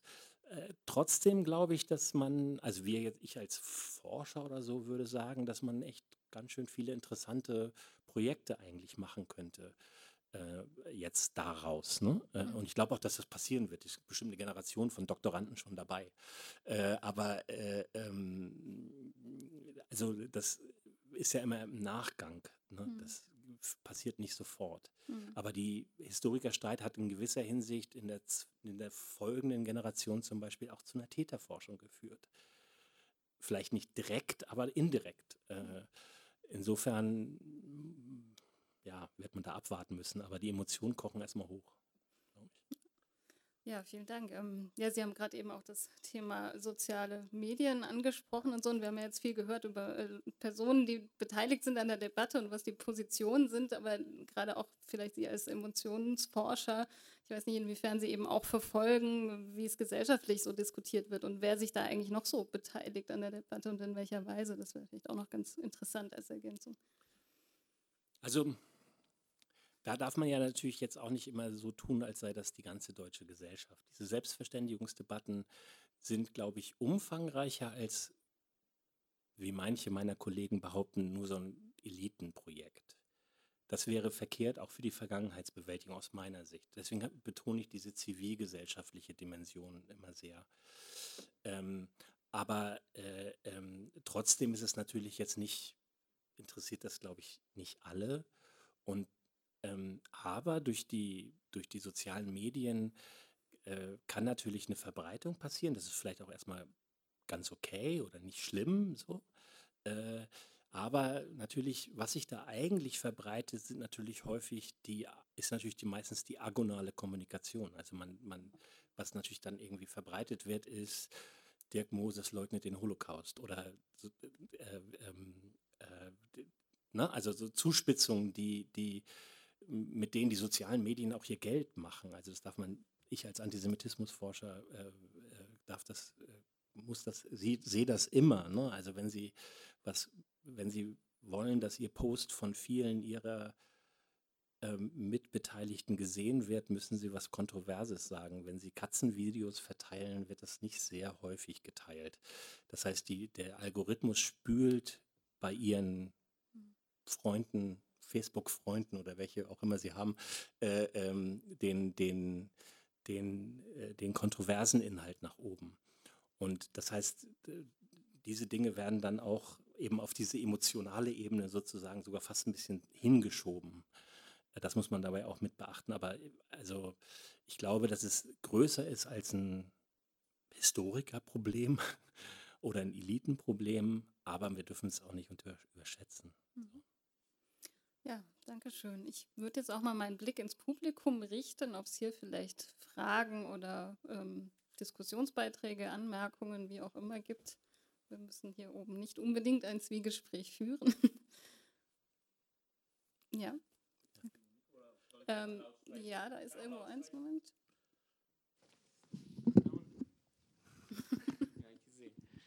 Ja, auch ich bedanke mich nochmal für den Vortrag. Ich habe eine Frage. Hier wird immer die Erinnerungskultur beschworen. Äh, Sie haben jetzt schon vielfältig angedeutet, dass es natürlich sehr viele Akteure, Ebenen, Dimensionen und so weiter gibt. Sind wir vielleicht an einem Punkt, wo es gar nicht mehr die eine Erinnerungskultur überhaupt geben kann? Ähm, und dass sich das jetzt einfach auch in einer so heterogenen Gesellschaft, Sie hatten die Migrationsgesellschaft betont, auch einfach gar nicht mehr möglich ist, sich auf eine Politik, auf eine Kultur zu einigen und wir eher vielleicht irgendwie in den Austausch kommen sollten, wie wir mit verschiedenen Erinnerungskulturen zusammenleben könnten, sage ich jetzt mal so. Ja, da haben Sie sicher recht und das ist natürlich auch eine Vereinfachung und vielleicht stimmt das auch natürlich für die 80er Jahre nicht. Also ich habe ja Ostdeutschland und Westdeutschland natürlich gegeneinander gestellt und das ist auch wichtig, weil es unterschiedliche Traditionslinien dann ins wiedervereinigte Traditionsbestände ins wiedervereinigte Deutschland gibt. Also nur um das nochmal ganz kurz zu sagen, die, das Ende der DDR, die, die, das letzte Jahr der DDR war übrigens vergangenheitspolitisch und erinnerungskulturell sehr, sehr wichtig. Die DDR hat kurz bevor ihr, die letzte DDR, letzte DDR-Regierung haben da nochmal viel sozusagen aufgeholt, ist vielleicht der falsche Begriff, aber haben sich da nochmal sehr engagiert in, in, in, der Auseinandersetzung mit dem NS. Also ich, ich sehe das da auch schon vielschichtiger. Ne? Das ist nicht eine Selbstverständigungsdebatte. Und vielleicht sollte man die auch nicht haben. Und vielleicht muss man auch damit leben, natürlich, dass es unterschiedliche Communities gibt, die unterschiedliche ähm, Sichtweisen auf die NS-Vergangenheit, aber auch vielleicht auf andere ähm, Gewaltverbrechen, sage ich jetzt mal, haben. Ähm, und da spielen natürlich migrantische Communities auch mit rein. Aber ähm, trotzdem ist es ja doch eine wichtige Frage, denn wir haben ein Schulsystem, wir haben Erwachsenenbildung, wir machen sehr, sehr viel in Deutschland. Äh, wir haben sehr viele Gedenkstätten, die sehr aktiv besucht werden, meinem Eindruck nach. Also wenn ich durch Deutschland reisen darf und Vorträge zum Antisemitismus mache, ich weiß selber manchmal nicht, ich komme manchmal in so Orte, wo ich dachte, was ist hier auch noch ein, eine, eine, Gedenkstätte? Wahnsinn und neuer Bau, ist ja irre. Also äh, es gibt viele Orte, die auch wirklich besucht werden, die auch verankert sind lokal, äh, nicht nur im Schulsystem, sondern auch äh, was veranstalten, so wie hier jetzt in dieser Reihe. Ne? Ähm, und ich finde, da, da, ist, da ist, kommt es ja auch ein bisschen darauf an, was man da eigentlich macht. Das wird ja auch durchaus entschieden von der Bundeszentrale für politische Bildung, von dem, von dem 16 Schulministern und so weiter. Äh, also ich will damit sagen, dass wir, vielleicht müssen wir das auflösen, aber trotzdem gibt es ja eine prägende Kraft auch von politischen Entscheidungen äh, und äh, auf die wirken solche Debatten natürlich durchaus auch. Von daher, glaube ich, kommen wir nicht so ganz raus aus dieser Diskussion, vielleicht auch generell darüber nachzudenken, wie wir eigentlich Erinnerungskultur in Deutschland organisieren wollen. Auch wenn es dann eine Plurale ist am Ende und immer war. Mhm. Ja, vielleicht das kurz auch nochmal aufgreifen, also auch weil Sie das Stichwort Gedenkstätten äh, gebracht haben. Da, da, also ich leite ja den Fachbereich Gedenkstättenarbeit und, und die Gedenkstätten berichten da immer sehr unterschiedliches, auch im Umgang mit Gruppen oder Schülerinnen und Schülern, die, die eben Migrationshintergrund haben oder nicht. Und die sind, also da gibt es sehr unterschiedliche Positionen auch. Ne? Die einen sagen, ja klar, wir müssen das mehr berücksichtigen, wir müssen gucken, wie können wir die ansprechen, wie können wir die, äh, was können wir da für spezifische Konzepte entwickeln. Und die anderen sagen, nö, die Erfahrung haben sie gar nicht, sondern ähm, das, das funktioniert auch so wunderbar. Und, und, und dann kommt es eben zum Beispiel über die Fluchterfahrung oder, oder wie auch immer. Also ich weiß nicht, wie Ihre Erfahrungen da mit Ihren Studierenden so sind. Sie haben ja vorhin das ein bisschen angedeutet auch. Ja. Ja, sehr unterschiedlich. Also ähm, äh, das stimmt schon und das ist auch gar nicht so einfach, dass, also spricht auch, also die Generation meiner Lehrer zum Beispiel äh, hätte gesagt, nee, äh, bitte eins zu eins NS.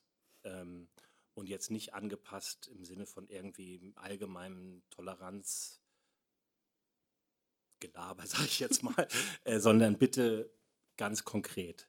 Und da spricht ja auch was dafür, weil natürlich auch junge Schüler und Schülerinnen sich hineinversetzen können in, und auch müssen, sonst würde ja kein Geschichtsunterricht Sinn machen, in, äh, in, in, in Welten, die sie vielleicht nicht in der Familie kennen, äh, wenn das denn der Fall ist. Äh, ähm, trotzdem gibt es da natürlich auch problematische Situationen. Mir berichten immer wieder Gedenkstättenmitarbeiter, dass der eigentliche Grund, warum die Schulklasse jetzt da ist, ist, weil ein arabischstämmiger Jugendlicher irgendeinen blödsinnigen, abzulehnenden Spruch über Juden oder Israel losgelassen hat und die, Hilfs-, äh, die, die, die, die Lehrkraft nicht genau wusste, wie sie damit umgehen sollte und es dann plötzlich für einen guten, eine gute Idee hielt, diesen Gedenkstättenbesuch zu machen. Ähm, das, das, ich habe gar nichts gegen Gedenkstättenbesuche oder finde es auch wichtig natürlich, aber das, das Setting äh, äh, ist natürlich dann auch entscheidend und das kann natürlich dann in dieser Situation auch durchaus ausgrenzend wirken und problematisch wirken. Ähm, ähm, oder sogar den gegenteiligen Effekt, ne? also dass der Junge da oder die Gruppe von Jungen, um die es dann vielleicht geht, oder Mädchen äh, dann da rausgeht und sagt, naja, jetzt habe ich ja gesehen, wie die das da gemacht haben. Das, äh, und ich stimme denen eben jetzt nochmal so richtig zu. Ähm, ähm, ich will damit sagen, wir, auch das ist ein Problem. Ne? Also das ist von der Lebenswelt der Jugendlichen und möglicherweise auch von ihrem Antisemitismus, wenn er dann da ist. Äh, äh, und der ist übrigens auch in den nicht-jüdischen, äh, nicht-muslimischen äh, oder nicht-migrantischen Jugendlichen da. Ähm, wenn, der, wenn, wenn, man, wenn, man, wenn man den dann versucht zu bearbeiten mit dieser doch sehr gewaltvollen, von ihrer Lebenswelt sehr entfernten Vernichtungsgeschichte, das ist für die Jugendlichen, also das verlangt ziemlich viel Übersetzungsleistung. Äh, das kann man in einem vernünftigen Seminar an einer Gedenkstätte mit Sicherheit irgendwie machen, aber das muss man vorbereiten. Das kann man nicht einfach so in zwei Stunden äh, jetzt macht und dann macht ihr mal was da draus. Äh, ähm, also ich will damit sagen, dass das echt nicht so einfach ist und ähm, ähm, gleichzeitig die guten Erfahrungen, die zum Beispiel, die ich von der Kreuzberg Initiative gegen Antisemitismus, KIGA, die sich speziell damit beschäftigt, kenne, äh, die greifen oft, nicht um es gleichzusetzen, aber die greifen auch, die, die arbeiten mit Diskriminierungserfahrungen und versuchen herauszuarbeiten, was denn die Gemeinsamkeiten und Unterschiede mit Antisemitismus und mit Ausgrenzung und Diskriminierungsprozessen auch im NS sind. Mhm. Das äh, kann man, ich glaube, das kann man machen, aber es ist ähm, und muss man auch machen, aber ähm, das ist oft natürlich sehr aufwendig und bedarf eigener Überlegungen, die man auch wahrscheinlich im Gedenkstättenalltag und auf jeden Fall nicht im Schulalltag so richtig gut bewältigt kriegt. Hm. Ja, ich schaue noch mal in die Runde, ob es noch Wortmeldungen gibt. Ja, hier, Herr Stingele.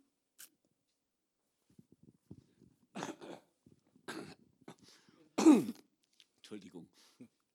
Ich möchte mich erstmal sehr bedanken, weil Ihr Vortrag hat ganz viele Dinge benannt, die uns hier auch, also ich komme aus dieser sogenannten zivilgesellschaftlichen äh, Erinnerungskultur seit äh, Herr Müller, seit 30 Jahren etwa in Stuttgart äh, und äh, uns beschäftigen diese Fragen natürlich auch. Ich weiß gar nicht, wo ich anfangen soll. Ich fange mal mit einer Geschichte an. Die habe ich vor zwei Wochen im Stadtarchiv schon mal erzählt, äh, was ihre Ost, diese Osteuropa, diese, dieses Kolonialprojekt nach Osteuropa anbetrifft. Ich bin Jahrgang 44, habe einen neun Jahre älteren Bruder und äh, mein Vater war Nazi, da, wir haben ja alle keine Nazi-Eltern gehabt, also hier, er war bei der Waffen-SS, war in der Ukraine, wurde verletzt und so weiter. Danach wurde ich gezeugt und äh, dann kam ich zur Welt und mein Bruder sagte, äh, mein Bruder, also der Kleine, hat es mal gut, wenn ich Erbhofbauer in der Ukraine bin, dann schicke ich ihm immer Speckpakete. Speckpakete. Das war aus der Sicht eines Neunjährigen das koloniale Projekt. Wir erobern hier äh, die Ukraine. Äh, das ist der Aspekt, der mir äh, durch den Kopf ging.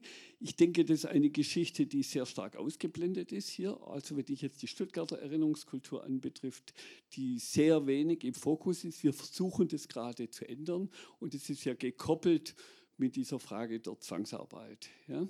Wir starten hier gerade so, also auch eine, beim Stadtarchiv eine Promo, ein Promotionsstipendium zu dem Thema äh, und einen Arbeitskreis, der versucht, sich diesen blinden Fleck der Stuttgarter Erinnerungskultur zu widmen.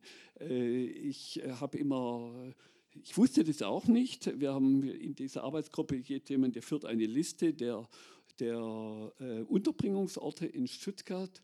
Ich mache immer mein Lieblingsquiz. Was schätzt ihr, wie viele Orte es so in Stuttgart gab? Ja, die Schätzungen liegen dann bei 10 bis 20 und wir haben inzwischen 170 Orte identifiziert. Ja, die Stadt war übersät und es ist ausgeblendet. Das führt mich zu einem weiteren Aspekt Ihres Vortrags, nämlich äh, was muss man tun in der Erinnerungskultur, dass es nicht so staatstragend ist. Äh, und ich finde, da eignet sich dieses Thema hervorragend, weil äh, ich finde es kein Zufall. Das ist wahrscheinlich, wir hatten vor drei Wochen einen Vortrag im Hotel Silber, äh, ein öffentliches Verbrechen. Die Frau Professor Klaunig, die kennen Sie sicher auch. Das war das öffentlichste Verbrechen, weil es allgegenwärtig war in der Stadt. Und umso mehr ist es verdrängt. Es ist verdrängt. Es haben 40.000 Menschen etwa. Sie hatten, ich glaube, diese Zahl war in ihrer noch mehr. Also ist ja egal, Größenordnung, haben hier den Laden am Laufen gehalten, das ist verdrängt aus der Erinnerung. Es gibt ein paar ganz wenige Stellen in der Stadt, wo überhaupt daran, daran erinnert wird. Äh, und es sind natürlich die ganzen Firmen betroffen. Jeder jede Institution in Stuttgart ist davon betroffen. Es gibt von der Hausangestellten, wir haben inzwischen Unterbringungsorte identifiziert, wo nur eine Zwangsarbeiter, ein Zwangsarbeiter, bis natürlich zu riesigen Lagern, gibt alles. Ja. Und äh, dann will ich, und dann höre ich aber auf, äh, ein, eine weitere Verbindung, das uns beschäftigt, ist einfach die Art der Stadtgesellschaft. Sie haben das benannt, Stuttgart, ich denke, die Hälfte der Bevölkerung hat inzwischen äh, Wurzeln in anderen, in anderen Ländern. Äh, und das ist natürlich äh, eine Erinnerungskultur, die dem nicht Rechnung trägt und nur sagt, ja, die Muslime, die müssen jetzt lernen, wie ihnen anständig, wie, das, äh, wie man richtig mit den Juden umgeht und so weiter. Nein, wir sollten uns zum Beispiel mal mit den Besatzungsgeschichten beschäftigen. Also wir hatten hier Workshops, zwei Workshops vor, vor Corona, das mussten wir dann einstellen erstmal aus der migrantischen Gesellschaft Leute zum ersten Mal miteinander darüber geredet haben und Geschichten auf den Tisch kamen, was nicht öffentliches Thema ist, also was in Serbien passiert ist, was in Polen passiert ist. Also jetzt nicht die jüdischen Geschichten, sondern was äh, Geiselerschießungen und so weiter. So, damit äh, wäre das die These, um als noch am Schluss noch eine Frage zu stellen. Äh, hier, also was müsste geschehen, dass es nicht mehr so staatstragend ist, sage ich mal. Äh, wie bekommt das wieder Brisanz? Weil das kennen wir natürlich auch, dieses Thema Ritualisierung äh, der Erinnerung, das ist natürlich überall ein Thema.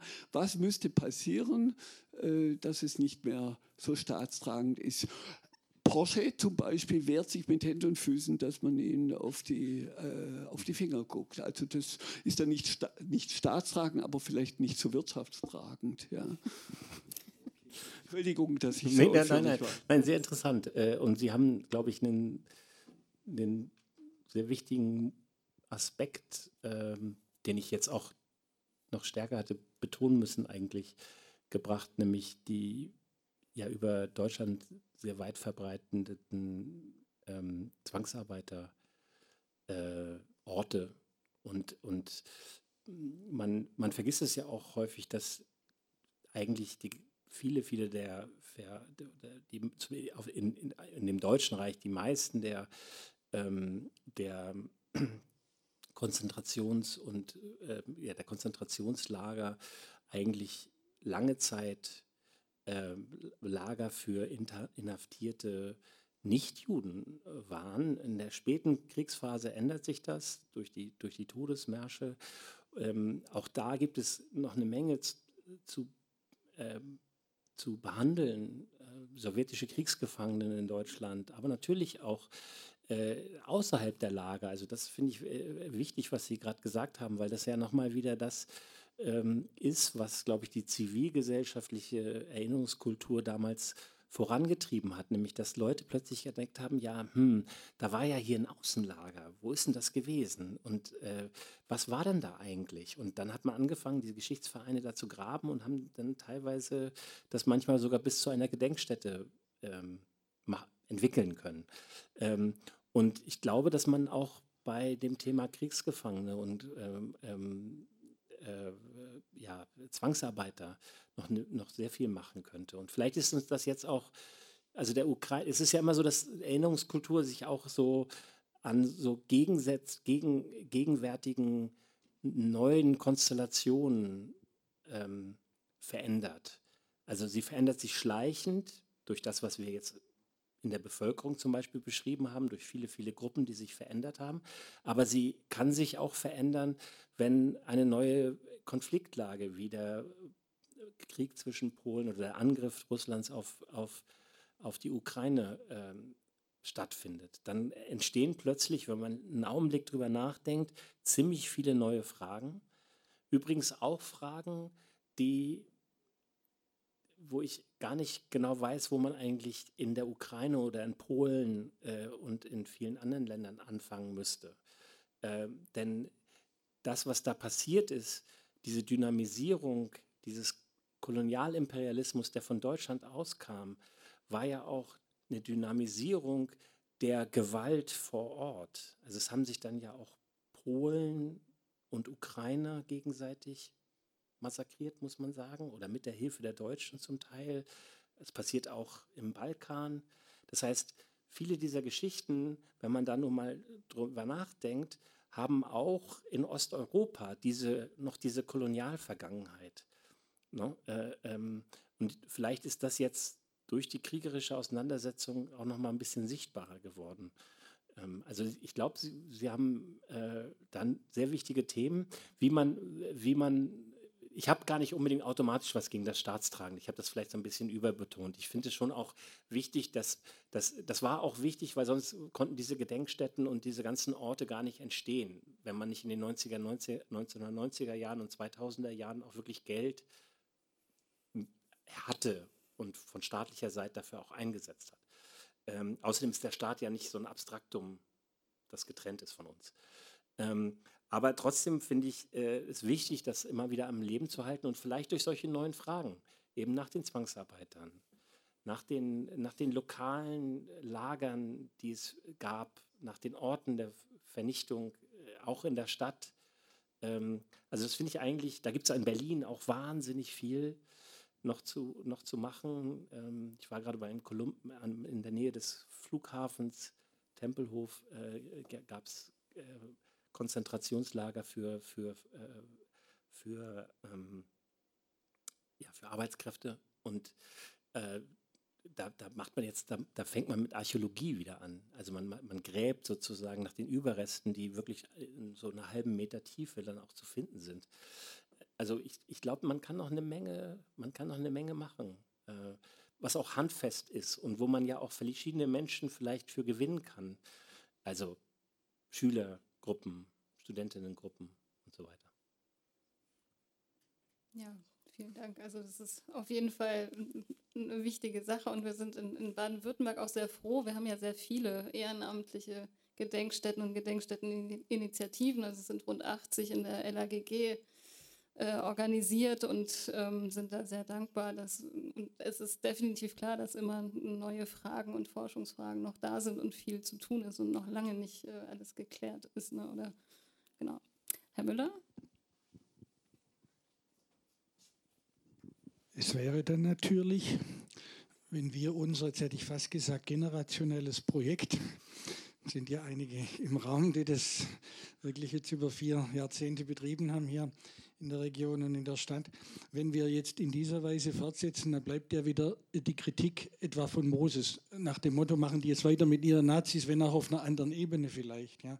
Also wir müssen natürlich schon einräumen, diejenigen, die da angefangen haben, das ist immer so ein Spruch von mir gewesen, weil ich ein bisschen ein Profiteur dann auch war mit Stipendium und dann auch Stelle im Stadtarchiv und so. Ähm, dass ich immer dann aber gesagt habe, ja, wer denn Ende der 70er, Anfang der 80er Jahre begonnen hat, der war ja nun nicht gerade Mitglied der Jungen Union. Also sprich, es war ja sozusagen im weitesten Sinn auch ein bisschen eine linksgewirkte oder sich linksverstehende Gruppe. Und trotzdem, und trotzdem äh, gibt es da nicht diese blinden Flecken. Das können wir ja gar nicht. Wenn, wenn wir jetzt äh, nicht, dass ich dem Harald Stingel unterstelle, aber wenn wir jetzt sagen, jetzt müssen wir da, ne, das hätte man alles früher machen können, natürlich, die Kritik bleibt.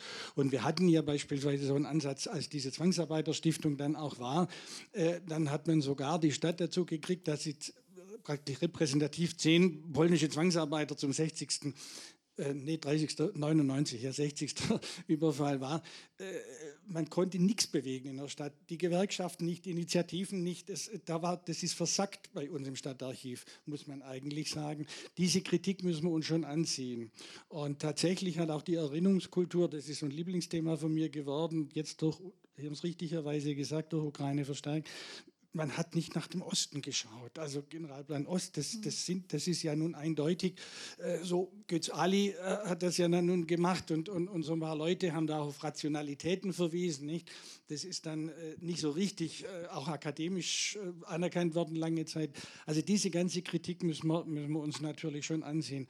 Bloß dann bleibt eben auch dieses zum Teil doch, ja, vielleicht bewusst, einfach Business auch, sage ich jetzt bös, diese bewusst provokativen äh, äh, Aussagen, Katechismus. Äh, und, und natürlich kann man, kann man Massenverbrechen vergleichen aber dann werden plötzlich Wertigkeiten aufgestellt und natürlich wird dann jemand, der eben jetzt sozusagen so diese Erfahrung und auch generationelle Erfahrung teilt und gemacht hat, wird dann natürlich seinerseits auch ein bisschen, äh, wie soll man sagen, polemisch. Ne? Aber trotzdem, also diese, diese Kritik bleibt. Die, wenn man es so will, äh, ist jetzt nur die Frage, wo packt man es dann auch an? Also nun, äh, Benz kämpft ja nun seit Jahren um dieses, äh, um dieses, ja, ist es ein Denkmal oder ist es ein Museum? Ich weiß schon gar nicht mehr genau, eben ganz für die, für die Bloodlands sozusagen. Ja. Und, und nun kann man das nicht machen, das ist ein Kulminationspunkt, aber das ist ja auch schon wieder, Anführungszeichen, Staatstragen. Nicht? Also von daher bleiben die Initiativen, bleibt die Aufgabe einer europäischen Erinnerungskultur. Ich habe so ein bisschen Kontakte nach Riga. Das ist so ein vernickeltes Feld. Sie wissen es, Sie haben es angedeutet. Und gerade als Deutscher tut man sich dann schon wahnsinnig schwer. Man muss halt sagen, jetzt kommen wir nicht, fliegen uns ein und sagen, ach, ihr habt hier ein Erinnerungs, äh, ihr habt hier ein Freizeitgelände und da war aber so unser improvisiertes Vernichtungslager. Also, welches Recht haben wir da den Leuten, denen wir schon den Massenmord gebracht haben, welches Recht haben wir dann denen zu sagen, jetzt müsst ihr auch noch hier sozusagen für uns die Gedenkstätten ausweisen. Also es ist ein schwieriges, vernickeltes Feld, aber ein Stück weit müssen wir uns die Kritik auch anziehen. Ne? Das ist gar keine Frage. Bloß diese Wertigkeit, die da zum Teil aufgemacht wird, die kann ich nicht verstehen und die schon auch auch, muss man sagen, von Gruppen auch der, der Schwarzen in Deutschland, diesen ganzen Verbindungen, schon also äh, auch massiv gebracht wird und eigentlich äh, damit jede aufklärerische Debatte eigentlich kaputt schlägt, auch, finde ich. Ich weiß nicht, ob, ob Sie so scharf jetzt das heilen würden, aber also ich empfinde es schon so. Ja. Aber vielleicht auch aus der Betroffenheit natürlich. Ne? Ja.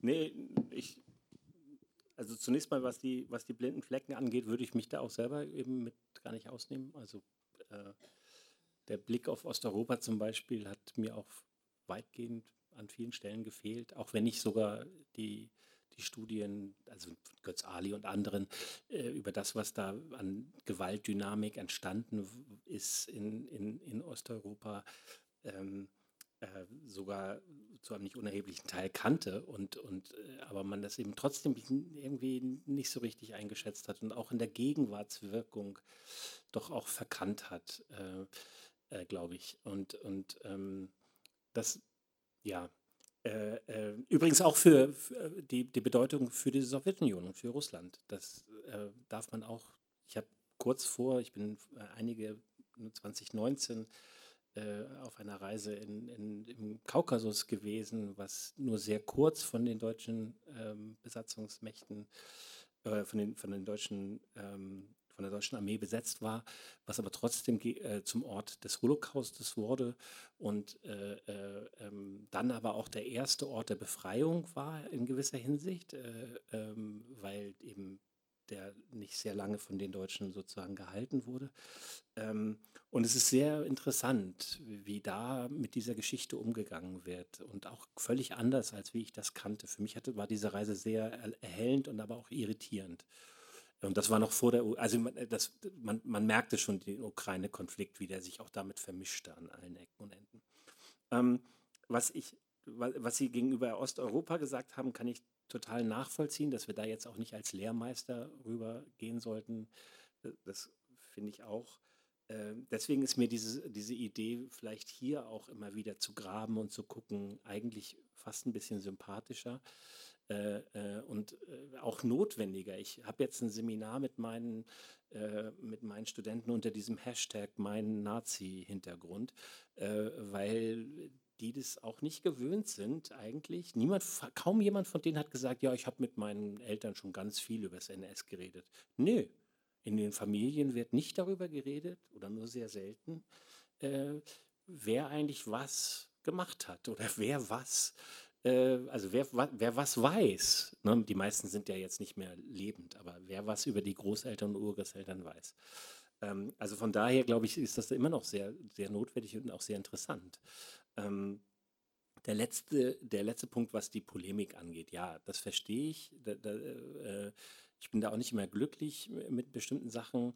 Ähm, Habe ich ja vielleicht auch ein bisschen angedeutet. Ähm, ich äh, finde aber, dass das ein bisschen, bisschen auch zu unserem sozusagen zu, die, zu dem Problem der Migrationsgesellschaft letztlich dazugehört oder zu den Konflikten, die dann eben entstehen. Dass das für viele Leute einfach nicht einleuchtend ist, warum die Deutschen jetzt die ganze Zeit äh, über den Holocaust reden und nie, wenn ich jetzt ähm, ähm, aus, Süd, aus dem südlichen Afrika komme und, nicht, und nie über Namibia. Äh, und, und das noch nicht mal entschädigt wurde. Äh, ne? Oder jetzt koloniale äh, Erbschaften in den deutschen Museen, äh, was dann immer so nochmal wieder rauskommt. Und ich kann da schon verstehen, dass da auch Wut ist. Äh, äh, und ja, aber das trifft natürlich dann manchmal auch nicht immer die, die es eigentlich treffen sollte. Und ich glaube übrigens, dass so in, in Klammern, dass Dirk Moses nicht ähm, auf dem Schirm hatte und auch, glaube ich, also ich zumindest überrascht war über die, die Wut, die er in vielen Gedenkstätten und in, in, in Erinnerungsorten hervorgerufen hat. Das, ich bin nicht sicher, ob er das wirklich wollte. Äh, äh, aber das, das waren natürlich trotzdem die Leute, die angesprochen waren, weil die auch dieses generationelle Konf Projekt irgendwie tragen oder getragen haben. Hm. Ja, ich denke, es ist definitiv viel angestoßen worden, auch durch Ihren Vortrag. Ähm, ich sehe jetzt aktuell keine Meldungen aber mehr. Insofern würde ich auch mit Blick auf die Zeit ähm, mich nochmal sehr herzlich bei Ihnen bedanken für den Vortrag, auch bei Ihnen allen für die rege Diskussion. Und ich würde noch gern auf den, also wir werden uns definitiv weiter mit diesen Fragen beschäftigen, so als ein sehr schöner Auftakt und äh, wir werden da dranbleiben und deswegen möchte ich auch auf den nächsten Veranstaltungstermin noch hinweisen, der ist am 24. November. Da werden Frau Professor Tanja Thomas von der Universität Tübingen und Herr Dr. Tim Müller vom Landesverband Deutscher Sinti und Roma diskutieren, und zwar über negatives Gedächtnis und verdrängte Aufarbeitung, Aufarbeitung erinnern an rechte Gewalt in Deutschland. Also kommen Sie da gerne wieder vorbei und ähm, ist auch hier in der Stadtbibliothek. Und dann wünsche ich Ihnen noch einen schönen Abend und vielen Dank, dass Sie hier waren. Ja, von mir. Vielen Dank.